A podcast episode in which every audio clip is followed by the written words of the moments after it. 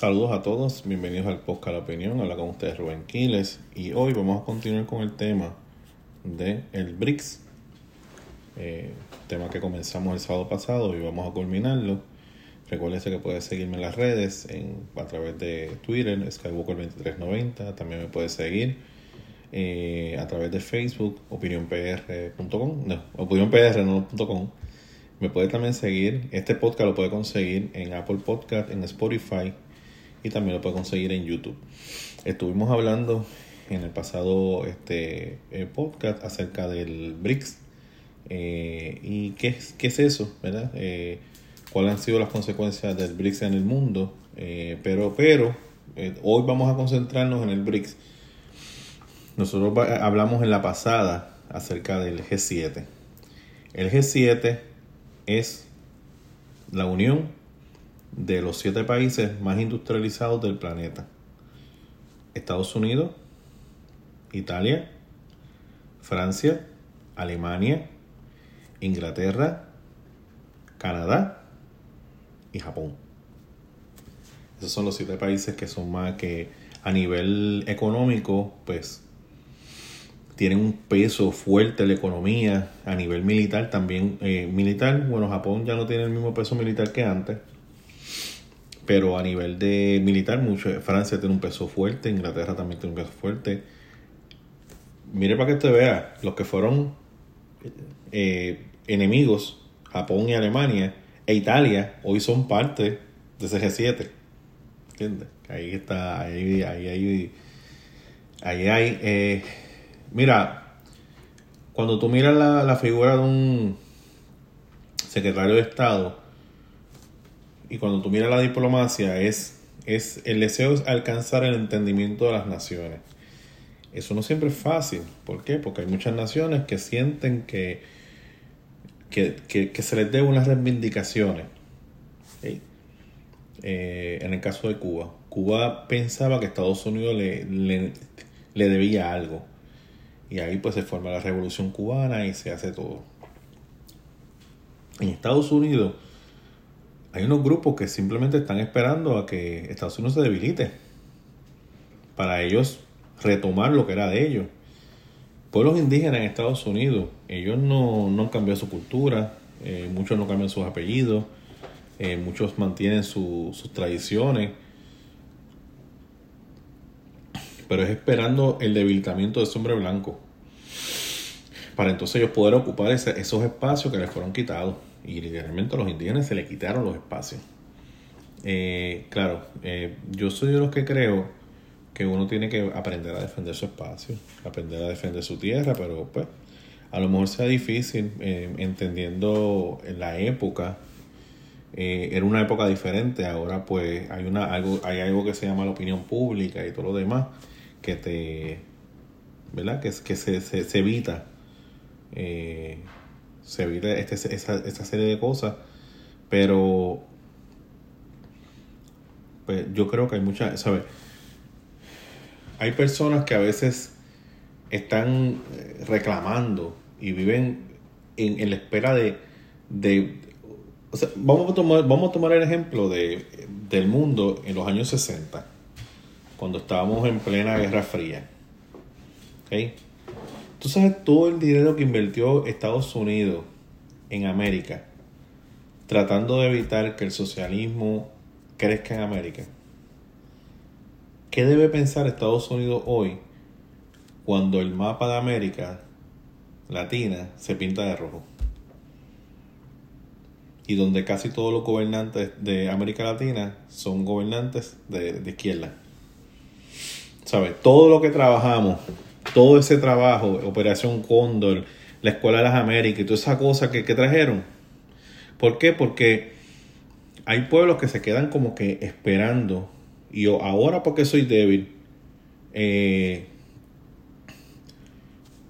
pues tú vas a ganar. Pero yo voy a esperar a que tú te debilites. Cuando tú te debilites, yo voy por encima. Eh, Kissinger hablaba de un término que se llama la distensión, creo que es el nombre, que precisamente es eso. Es que hay, veces, eh, por ejemplo, la Unión Soviética, pues con la Unión Soviética Kissinger fue a hablar con ellos. Entonces yo imagino que él mirará los números, mirará lo que, lo que los soviéticos tienen o lo que no tienen. Entonces les le llama y le dice, mira, cuando nos vamos en el análisis, tú no tienes con qué, con qué frenar lo que es Estados Unidos. Así que pues, vamos a dejar esto como está, vamos a, vamos a traer, vamos a tirar una, una tregua y luego retomamos el tema. Entonces, pues, es una forma diplomática, por ejemplo, Corea del Sur, Corea del Norte. Eso, lo que, eso no hay un acuerdo allí. Eso se tira un paralelo. Está el ejército de Estados Unidos defendiendo esa posición. Pero cuando los americanos salgan de allí, ahí se va a formar la grande. Porque Corea del Norte va a querer entrar a Corea del Sur y unir las dos Coreas. ¿Ok? Eso va a pasar, ¿por qué? Porque son medidas de distensión, pero no solucionaste el problema. Y entonces hay muchas, eh, entonces hay problemas que en el mundo no se van a poder solucionar. Porque la persona que fue agredida va a esperar el momento, o la nación o el pueblo que fue invadido, va a esperar el momento adecuado para cuando yo pueda reclamar lo que fue mío. ¿Ok? Y, así sucesivamente, ¿sabe? No... Nada es eterno. Estados Unidos hoy existe, mañana Estados Unidos puede dejar de existir. Para, ponerlo así en esa, en esa... O sea, ahora mismo Estados Unidos, eh, México, eh, eh, Texas, California, todo todo eso pertenece a Estados Unidos. Y mañana, pues Estados Unidos se debilita como el pueblo, no puede defender esas tierras y México pasarle por encima y quedarse otra vez con el territorio. ¿Y qué tú haces? Pues cogiendo lo que es mío. Y mañana los mexicanos se debilitan, los pueblos, esos pueblos que son descendientes españoles se debilitan, los indígenas crecen y los indígenas vuelven a apoderarse de la tierra. Todas esas cosas son posibles. ¿Por qué? Porque no hay nada eterno. No, no, hay nada, no hay nada eterno. Entonces, con esto del G8, G7 y con el BRICS, yo veo, yo veo algo similar. Yo veo que hay naciones que por mucho tiempo fueron colonias de los europeos, de los occidentales, y que ahora, en estos momentos de la historia, pues ellos están buscando la reivindicación y están buscando no solamente crecer como país, sino dominar el país. Como siempre he dicho, Napoleón lo dijo. Si no quieres ser este oprimido, conviértete en opresión. Y hasta que estas naciones, ¿verdad? muchas naciones no puedan oprimir, pues no van a estar tranquilas. Ahora, ¿qué es el BRICS? El BRICS es un acrónimo para denominar la unión entre cinco naciones importantes, que son Brasil, Rusia, India, China y Sudáfrica. La más controversial que está allí es Sudáfrica, porque económicamente todavía Sudáfrica no está al nivel. Brasil, Rusia eh, y la India, Brasil, Rusia y la India, y entiendo que Sudáfrica, no sé si tenga tanto, pero lo que es Brasil, Rusia y la India son países que en recursos naturales, pues, son, son monstruosos, ¿me entiendes? En el caso de Rusia, gas natural, este petróleo, etcétera. En el caso de Brasil, tiene la jungla, tiene también sus recursos naturales. La India también tiene de todo. ¿Sabes? Son países que gozan de ricos eh, eh, recursos naturales. ¿Qué tienen en común estas naciones? Eh, estas naciones van a comenzar a unirse en el 2000, porque en el 2000 los economistas alrededor del mundo, y hay un economista en especial que de eso vamos a hablar ahorita, ese economista empieza a ver que estas naciones están en ascenso. ¿Ok? Y se están comenzando a... Eso de economías en ascenso son economías que se están empezando a industrializar. Cuando estas naciones empiezan a industrializarse, esto es bien peligroso. Para las naciones europeas que no tienen la materia prima. ¿Ok? Porque si estas naciones se elevan al segundo sector, no al primer sector de las materias primas, al segundo sector, Europa yo creo que va a tener problemas. ¿Por qué? Porque Europa, para fabricar lo que tiene, tiene que ir afuera a buscar a las materias primas. Pero si estos países dejan de depender de materias primas para crear riqueza y empiezan ellos a utilizar sus propias materias primas para hacer productos, pues vamos a tener problemas. El mercado se, va a afectar, el mercado europeo. Porque, porque los europeos hacen dinero a base de las materias primas que buscan estos países y de allí meten esas, esa, esa, toman esas materias primas, fabrican algo y lo venden. Pero ¿qué va a suceder entonces cuando entonces estas naciones digan, yo, yo, quiero utilizar mi materia prima y yo la quiero transformar en un producto del sector del segundo sector? Pues ahí vamos a tener problemas. Son eh, grandes poblaciones, nada más en la India y en, y en China, pues ya son casi, casi 3 billones de habitantes en esas dos naciones nada más. Rusia también tiene una gran población. Eh, Brasil también tiene una gran población. ¿sabes? Son unas representaciones de, de muchas, muchas personas. Pero fíjate, en el caso de Europa, a lo mejor no son tantas personas, pero son muchas razas. ¿Verdad? En el caso de, de, de China, pues no es así. Es un solo país. En el caso de la India, pues también un solo país, pero en el caso de, claro, estos países,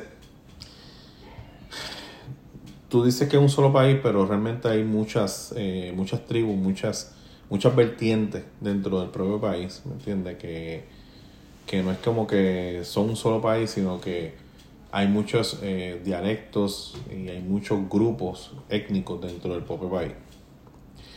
Otra cosa más, ocupa mucho territorio, estratégicamente pues su territorio pues, es bastante importante, también comparte muchas fronteras, o sea, si tú miras a ver la, la India es enorme, pero India hace frontera con Bangladesh, con Pakistán, hace eh, frontera con China, ¿ok?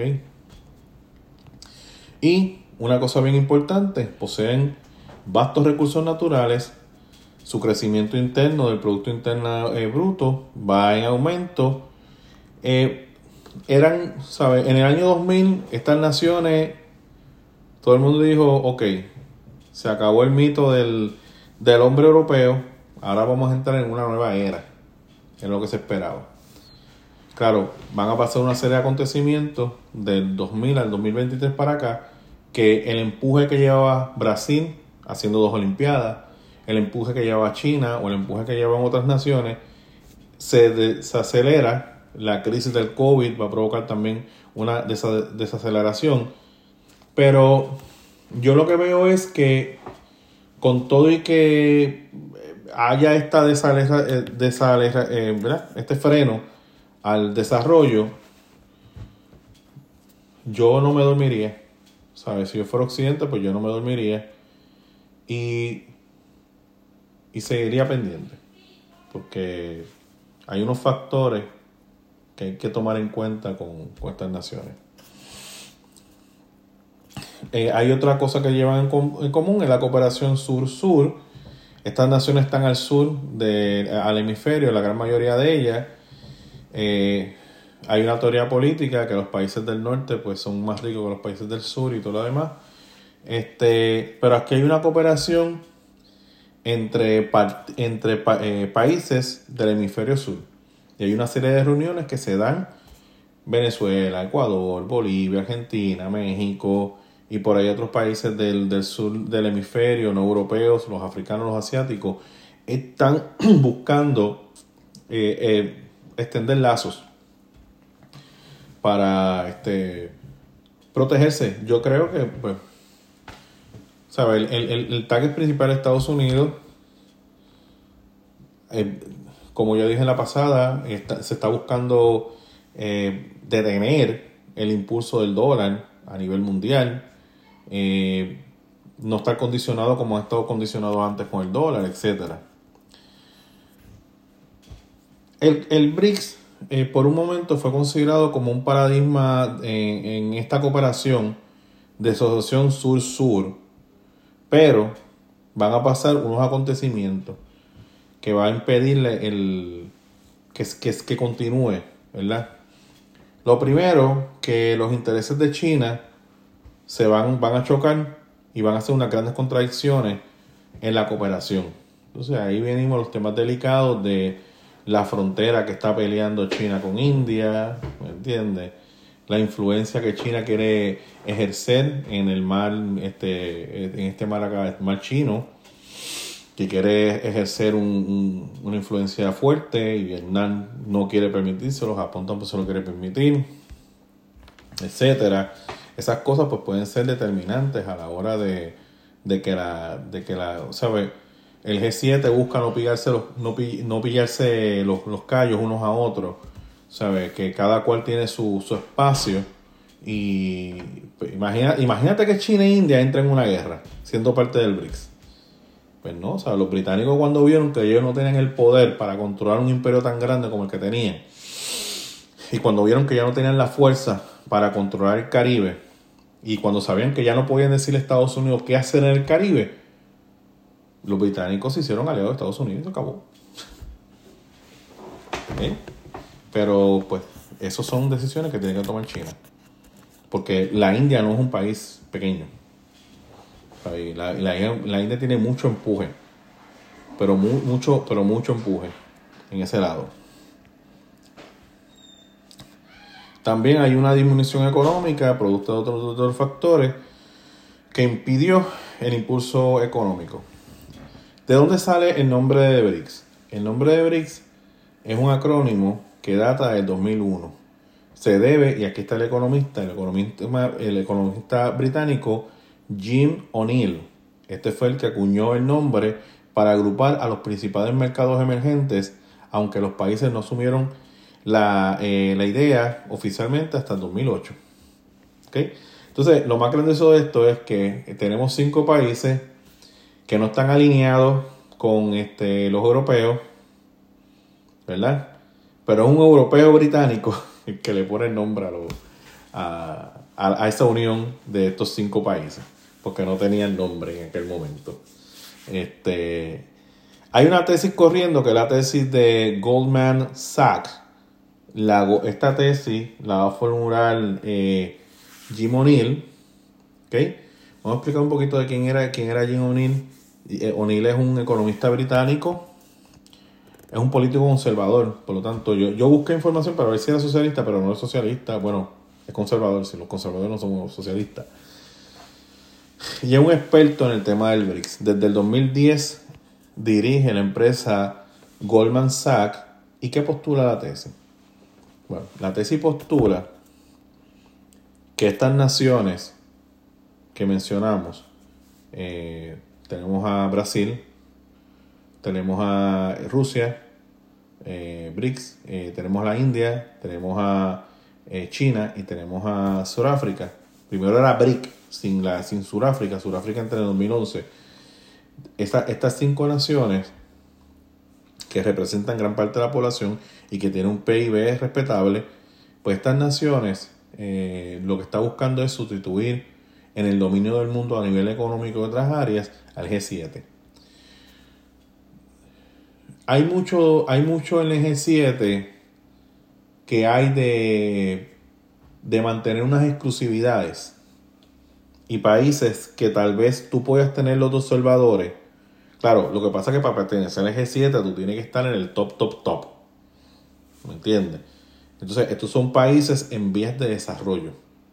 O sea, todavía no, sabe, todavía ellos no están en el nivel correcto. Ellos van en camino a ese nivel correcto, pero todavía no están. O sea, todo lo que tú ves de China es interesante, pero todavía China no está en el nivel que, que están. O sea, con todo lo que hace China, todavía China no es parte del nivel. Pues entonces yo no te puedo dejar entrar por eso mismo. Es más, Rusia misma no estaba en el nivel. Rusia la, la, entran por el, por poderío político que tiene Rusia. Pero Rusia eh, a nivel de dinero no. No estaba. No lo estaba. Pero hay naciones que se están considerando, por ejemplo, Australia se está considerando que tiene un crecimiento económico bien violento. A México se le consideró también para entrar. hay muchas naciones que se, que hay muchas naciones que se le está considerando. Pero la tesis postula que estas cinco naciones tienen el potencial de sustituir al G7 en el dominio económico mundial por allá por el 2050. ¿Sabes? Hay personas que por vender su YouTube, sobre todo los de la izquierda, por vender su YouTube, hablan de, del BRICS y lo ponen como algo inminente. Es como lo que la estadía, no, la estadía viene mañana. Eso no viene mañana, bro. Eso va a tardar. pues hay personas que por este, vender su YouTube, pues dicen, no, eso es, ya China es el dueño. Yo escucho una persona que no, ya, ya China es el que manda en el mundo. No, no es tanto así, no es tan así. En el ensayo que él escribe, que se llama Builder, eh, Building Better Global Economic, eh, BRICS, pero eso lo, lo, pone con BRICS, no con no ese BRICS, BRICS de ladrillo. Eh, ok, en la traducción es construye o con mejores, construyendo, construyendo, perdón, con mejores eh, ladrillos económicos, globales. Es un juego de palabras entre el acrónimo originado de Brasil, Rusia, India y China y el vocablo inglés BRIC que significa ladrillo. Este término fue acogido rápidamente por analistas académicos internacionales, pues resumía un concepto oportuno. Y voy a darle las cositas. Eh, uno, el de los países que, que, o sea, estos países son unos países bien poblados, no unos países con poca población. O sea, entonces, si estamos hablando de representación, pues estos países representan más a los humanos porque son más. ¿Entiendes? Pero aquí pues tenemos el hecho de que ustedes son más, pero su peso económico, su peso político es menor. ¿Entiendes? Entonces, pues, por ser más, ahí que viene la cuestión. Por ser más, tú tienes que representar más, o, ¿verdad? Con eh, estos países tienen economías ascendentes. Estos países tienen una clase media en proceso de expansión. ¿Okay? La, yo creo que la base media es la base de todo país que quiera hacerse con el mundo, porque, o sea, si tú tienes personas en esas dinámicas económicas, esas dinámicas de mercadeo, de comercio, dentro de un país se da con un, con un, con grupo de ciudadanos que tienen el dinero en los bolsillos para poder ejercer ese tipo de, de cuestión. Este, un crecimiento superior a la media global y potencialmente pudieran ser los herederos del poderío económico limitado, limitando a los miembros del G7 como Estados Unidos, Japón, Alemania, eh, Reino Unido, Francia, Italia y Canadá. Entonces, Estados Unidos tiene muchas materias primas. Estados Unidos tiene uranio. ¿Sabe? Estados Unidos a nivel si ellos quieren, si Estados Unidos quiere aislarse como lo hizo para la Primera Guerra Mundial, principio de la Primera Guerra Mundial, Estados Unidos, Estados Unidos tiene una política de aislamiento. Porque Estados Unidos no necesitaba intervenir en ningún lado para conseguir nada. Claro, la población de Estados Unidos ahora es superior a la población que había para el tiempo de la Primera Guerra Mundial. O sea que voy a necesitar más recursos para satisfacer las necesidades de la gente. Sobre todo el petróleo. O sea que el aislamiento para Estados Unidos, ¿sabes? Siempre hay que ejercer mollero. Ahora Estados Unidos tiene ejército para, para defender sus intereses. Eso es lo que básicamente hace alrededor del mundo. ¿Qué es defender sus intereses? Por ejemplo, si Estados Unidos dice, mira, ya yo no, ya yo no voy a tener bases militares, y las bases militares que yo tengo es para proteger mi comercio. Y la flota naval que yo tengo por ahí es para proteger mi, mi comercio. Ya mi flota naval no va a proteger las rutas de, cada cual que tenga su, ejército y cada cual defienda su ruta. ¿Ok? ¿Me entiendes? Pues eso, pues entonces, porque, porque estoy gastando mucho dinero y me estoy quedando pelado. Pues entonces eso, eso lo podría hacer Estados Unidos y aislarse. Pero Estados Unidos tiene materias primas ricas, ¿entiendes? Yo entiendo que Canadá tiene lo suyo, Canadá tiene petróleo. Estados Unidos también tiene petróleo, pero para la población que tiene Estados Unidos, pues no da. Este. Yo creo que uno de los países que más tendría problemas con cuestión de las materias primas es Japón, que no tiene mucha, no tiene, no tiene materias primas. Japón tuvo que irse alrededor del mundo a buscar materias primas, alrededor del Pacífico a buscar materias primas, porque Japón no tiene materias primas. Este. Francia, Francia puede ser, pero yo creo que Francia va a necesitar salir afuera a buscar materias primas. Lo hace en África. Eh, tiene varios puntos donde consigue materias primas que necesita. Eh, Inglaterra, Inglaterra yo creo que... ¿Sabes? A lo que yo me refiero es que es lo que yo decía al principio, ¿sabes? El poderío de estas naciones del BRICS puede basarse no solamente en el crédito, ¿verdad? Puede basarse en realmente tú tener el oro y el dinero suficiente, la economía suficiente a través de esas materias primas. O sea, hay algo que sustenta esa, esa moneda, que son materias primas. Entonces, pues, si ellos quisieran convertirse en un país del, del, segundo sector, pues, yo creo que para, lo, para ellos pues, sería bastante posible. Estos países estiman, estos países estima que tendrán más del 40, estamos hablando del BRICS, del 40% de la población mundial y que tendrán un PIB combinado, un PIB combinado de 134 951 mil billones de dólares. ¿Okay? Eso es lo que se espera que sea este, el BRICS de aquí a, varios años. En casi cada escala serían las entidades más grandes en la escena global, etc. estos países quieren Entiendo que quieren reivindicación. Eh, estos países del BRICS entiendo que quieren ser parte de lo que es el, el ajedrez mundial. Estos países están buscando la forma de entrar. Si ahora lo logran, pues no sé si ahora sea el momento que ellos puedan lograr un, un acontecimiento como ese porque todavía hay cosas por las cuales se tienen que resolver en estos países. ¿Ok? Eh, produciendo, si están produciendo, se cayeron, pues sí se cayeron, se están levantando, sí se, se van a levantar. Pero tú asegurar el 100% que ellos nunca van a llegar, yo creo que yo no haría eso.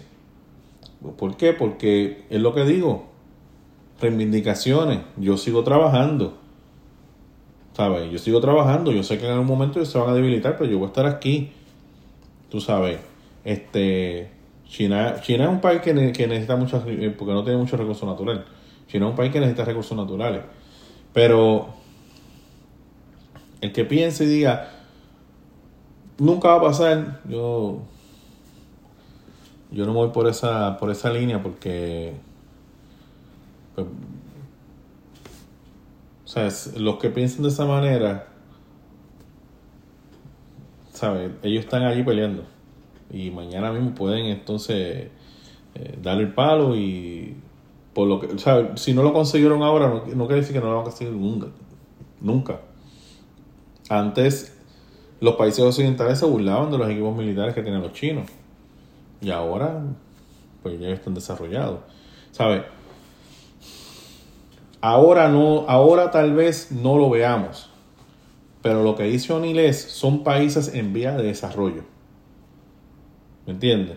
Y están en un camino hacia el desarrollo. Ahora tienen problemas. La burbuja inmobiliaria de China. los asuntos de que hay de peleas este, entre, entre China y, la India por frontera. Pues esos son problemas que están allí. Pero, ¿sabes? No se sabe si en el futuro esos problemas se solucionen. ¿Me entiendes? Entonces tengamos, tengamos verdaderamente cinco países que reten la hegemonía de Estados Unidos y muchos países en el mundo. Si puede pasar, pues sí puede pasar porque no hay nada eterno en la vida. ¿Ok? Si puede caer Estados Unidos, pues caer. Ahora, es como esas películas, ¿verdad? Bien. Vamos a poner este The Lord of the Rings. Cuando Aragorn estaba allí en las puertas negras, decía, va a caer en algún momento el, tiempo de los hombres y todo lo demás, pero eso no va a pasar este día. Este día vamos a vestir y bañar la luna de sangre y no sé cuántas cosas más. ¿Ok? Pues eso mismo, ¿sabes? A lo mejor no es ahora, a lo mejor no es hoy, pero ¿qué nos enseña esa, esa serie de libros y películas? Es que, y no vamos a decirle es que hay cosas que no siempre se superan. O sea, hay, cosas que no siempre se eliminan de por todo, sino que quedan allí latentes. ¿Okay? Y, Estados Unidos, y China es una nación que yo creo que está bastante enfocada y quieren ser los dueños del mundo. en 1850, cuando el embajador de los Estados Unidos le dijo a los británicos sacasen del Caribe, el, el embajador británico se le rió en la cara. Pero en 1898, y después de la Segunda Guerra Mundial, cuando Estados Unidos le dijo al británico, ese Caribe es mío, ¿qué hicieron los británicos? Es verdad, tuyo. Así que pues, a lo mejor hoy China no le puede decir a Estados Unidos, sácame el paralelo 38 ese de allí, pero mañana le va a decir, arranca. ¿Ok? Eso puede pasar. ¿Ok? No sé si ahora, en este tiempo. No creo en este tiempo vaya a pasar. Pero cuando esté más viejito, esas cosas pasan. Y pues, pues parte de, es parte del tiempo y continuidad. O sea, las cosas cambian. ¿Entiendes? Si es lo que yo quiero, no, yo no quiero. Yo creo que Occidente sigue en pie. yo soy occidental, no soy, no soy oriental, soy occidental. ¿Entiendes? Pero hay cosas que cambian, hay cosas que cambian. y ahí pues no podemos hacer nada más. ¿Ok? Así que pues nada, este, muchas gracias por, por este tiempito. Eh, nos vamos a ver en la semana para seguir hablando de las loqueras en Puerto Rico y la política de Puerto Rico. Ya empezamos clases, pero estamos bien, estamos bien, gracias a Dios estamos bien. Bueno, nos veremos luego y esperamos verlo en el próximo podcast.